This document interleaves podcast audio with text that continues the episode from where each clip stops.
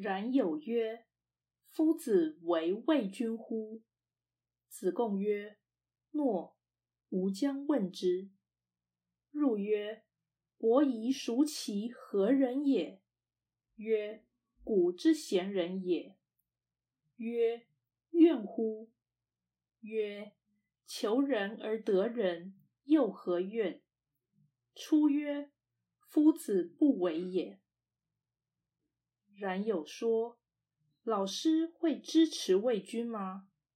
子贡说：“好，我去问问看。”进门后，子贡问：“伯夷、叔齐是怎样的人呢？”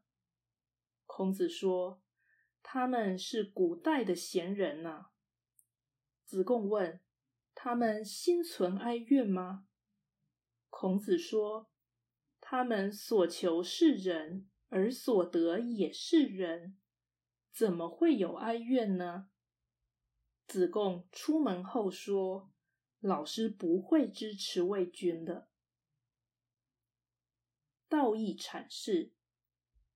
本文以对话的戏剧性情境安排，呈现孔子超然未道的精神，兼具美感与崇高感。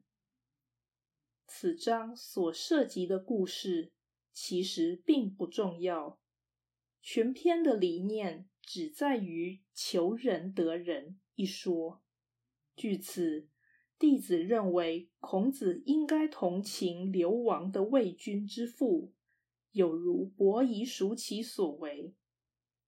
求仁得仁，所以高贵，是因凡人行善总求善报，能不问利害而坚信道德，这有其自身价值，是虔诚的信道精神，须以克服人欲成之。当然可敬。另外，值得注意的是，孔子在精神上虽然支持魏军之父，但他并不认为推翻魏军是必要之善，因为求仁得仁者不求平凡。